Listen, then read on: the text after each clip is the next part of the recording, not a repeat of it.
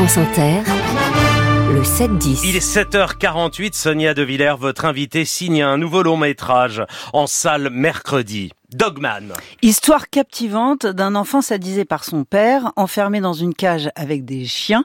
Il grandira en marge de la société, entouré d'une meute de clébards à la fois baroque et menaçante. Bonjour Luc Besson. Bonjour.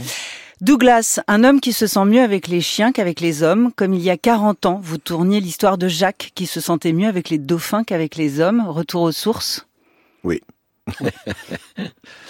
Il y a ça dans vos films, l'idée que l'humanité abîme, qu'elle fracasse et qu'à défaut de ne pas pouvoir s'en protéger, il vaut mieux s'en extraire Non, pas forcément s'en extraire, mais il faut survivre. C'est plus le, c'est pas tellement l'envie de s'en extraire. Je pense que mes personnages, Douglas en premier, il aimerait bien être aimé. c'est c'est pas tout à fait de sa faute si personne ne l'aime autour de lui. Et, euh, et il va trouver l'amour euh, là où il est, c'est-à-dire euh, ces chiens qui ont un amour inconditionnel, les chiens tout, tout le temps. Quand un chien euh, vous aime, c'est euh, c'est pour la vie. Vous allez chercher le pain, vous revenez, il vous fait la fête. Mm. Voilà. Et il y a l'idée que les coups et les peurs d'un enfant que de ces blessures-là, on ne cicatrise jamais? Je pense qu'on cicatrise jamais, effectivement, mais euh, la douleur s'éloigne avec le temps. Vous savez, quand vous avez des petites cicatrices l'hiver, ça fait un peu mal l'hiver, vous, sentez que ça revient.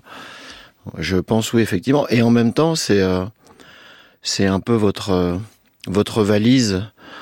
Vous mettez tous tout, tous ces souvenirs, toutes ces douleurs dans une valise, et c'est cette valise que vous ouvrez de temps en temps pour créer des choses aussi. Il faut apprendre par contre à la refermer. Voilà, on peut pas la laisser ouverte tout le temps parce que là, sinon, on est vraiment, euh, on est mal sinon. Il y a dans Dogman une scène éblouissante dans un cabaret transformiste où Douglas, grimé en Edith Piaf, euh, Caleb Landry Jones, il faut citer le nom de ce, ce comédien magnifique, euh, chancelant sur scène assure un playback d'Edith Piaf.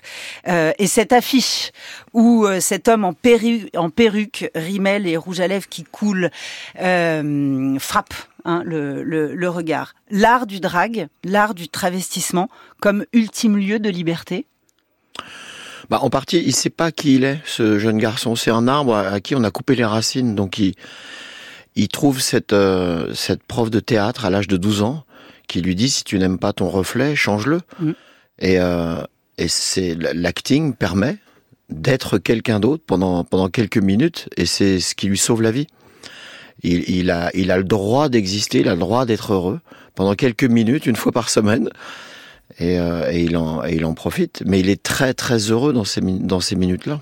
Avec quand même l'idée que vos personnages depuis très longtemps, Luc Besson, ne sont pas vraiment genrés. Le héros du Grand Bleu, celui de Subway, Nikita, Léon, Mila Jovovich dans le cinquième élément, Jeanne d'Arc, Lucie à sa manière, ils sont tous à la fois féminin et masculin. C'est-à-dire que vos personnages de femmes sont éminemment masculines, vos personnages d'hommes sont très féminins. C'est assez naturel chez moi parce que je pense que l'artiste il, joue avec euh, avec dans son intérieur avec sa féminité, sa masculinité tout le temps de, depuis tout le temps donc euh, ça a toujours été un petit peu un petit peu naturel. J'ai toujours été attiré par la force des femmes et la faiblesse des hommes. C'est ça qui est amusant à, à jouer. Si c'est pour faire euh, Schwarzenegger euh, qui dit à la, hasta la vista baby, ça m'intéresse moins. Par contre, le jour où euh, Terminator me dira ma mère me manque, voilà, là ça ça commence à m'intéresser. Et tous ces personnages, ils n'ont pas vraiment de sexualité. Oui, c'est vrai. Ouais. Ils sont tous restés quelque part coincés à un âge un peu prépubère. C'est vrai. Mais ils ont des gros flingues.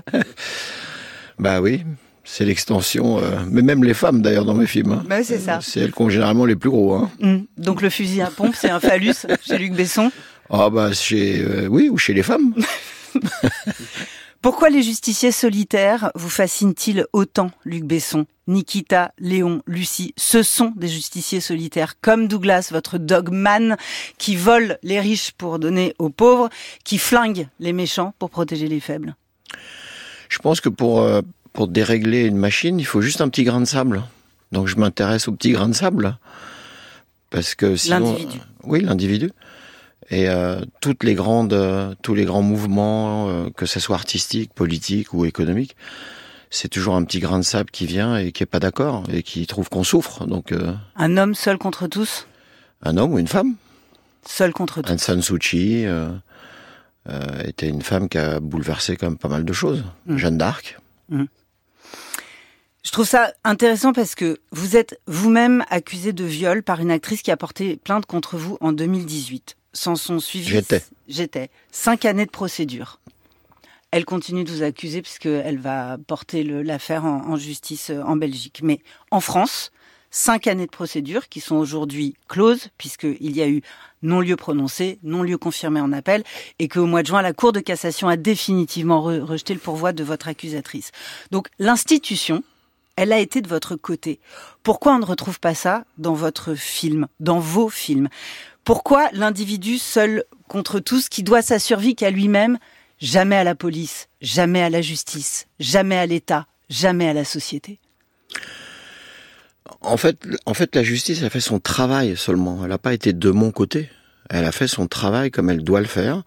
On peut en avoir peur des fois parce que c'est vrai qu'elle est pas, elle est sûrement pas parfaite, mais euh, elle est irremplaçable. On peut pas remplacer la justice. Donc, faut la laisser faire. Et, euh, et moi, je fais du cinéma. Donc, ce qui m'intéresse, c'est le, c'est justement de montrer que que ça soit dans Léon, dans Nikita ou dans plein de films, il y a cette confrontation parce qu'ils sont pas au rendez-vous. Euh, dans, dans, dans Léon, il y a cette petite fille. Où sont les services sociaux? Où sont la police? Qu'est-ce qu'ils font? La police, ils sont tous véreux dans le film. Après, c'est ça qui m'intéresse. Je mets le doigt, euh, je mets le doigt sur des petits trucs qui font qui font mal, mais ça reste du cinéma. C'est une façon euh, gentille et agréable de, Et réve- c'est de votre réveiller un peu les gens. Ouais. Du monde ou c'est profondément inspiré par le cinéma américain, par exemple? Non, c'est pas inspiré par le par le cinéma.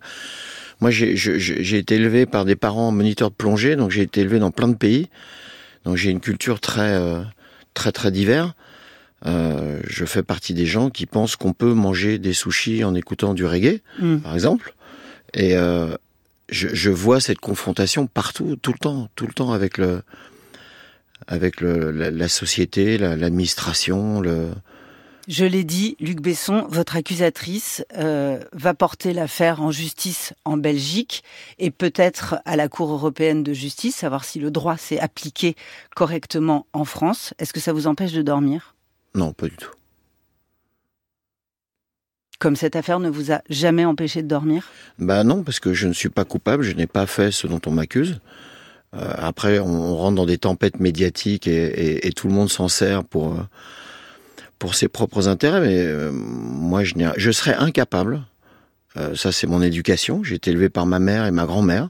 Je serais incapable de garder un une, une comment dire une, un mensonge comme ça pendant pendant des années. Je suis juste incapable. Si j'avais fait une, une, une bêtise, une connerie, je lèverais la main et je dis bah oui, c'est moi qui ai fait une connerie et et je- j'en paierais les, con- les conséquences. Alors, que Allons plus loin, puisque la justice française vous met hors de cause, et définitivement hors de cause. Est-ce que maintenant vous allez porter plainte contre cette femme pour dénonciation calomnieuse? Écoutez, Il y a une phrase dans le une phrase dans le film dans Dogman qui dit que les plaintes sont des prières au diable. Donc, si Mediapart n'a publié que des mensonges, vous n'allez pas non plus porter plainte contre Mediapart pour diffamation? Je j'ai pas lu les articles de Mediapart, c'est mon avocat qui s'en occupe. euh, moi, ça m'intéresse pas. Ce qui m'intéresse, c'est de faire des films. J'ai 64 ans, il doit m'en rester 2-3. Si je pouvais les faire tranquillement, ça m'arrangerait. Voilà. Donc terminé. Ah oui Fin de l'histoire. Le film le plus cher de toute l'histoire du cinéma français, c'est vous qui l'avez tourné, Luc Besson, Ah bon? Valérian. Incroyable. Même de l'histoire du cinéma européen. On ça a apprend des choses un sur échec France Inter. financier cuisant, une quasi euh, faillite, Alors, une pas, pas du tout. Alors c'est complètement faux. Je suis désolé. Le film a fait euh, 250 millions de dollars box-office dans le monde. Je souhaite à tous les films français de le faire. De le faire, ça c'est Voilà. clair. Et le film est, euh, je crois, rentable euh, depuis quelques mois. Parce que vous savez, il y a deux vies dans un film. Il y a la première, celle où tout le monde crie. Et ça a crié très Voilà. fort Et puis à il y a la, l'époque. et puis il y a la deuxième, qui est la, ce qu'on appelle la- la- sa deuxième vie, sa longue vie. C'est quand il passe tous les ans à la télé dans tous les pays du monde, euh, dans DVD, À l'époque, VOD. vous rêviez d'une suite à Valérian. Bah Est-ce oui. que vous imaginez toujours une suite à Valérian? Bah non. C'est dommage. Mais je l'ai dans la tête, elle est vachement bien. C'est dommage. Dogman, en salle mercredi. Merci Luc Besson. Bah, c'est moi. Et merci Sonia De Villers.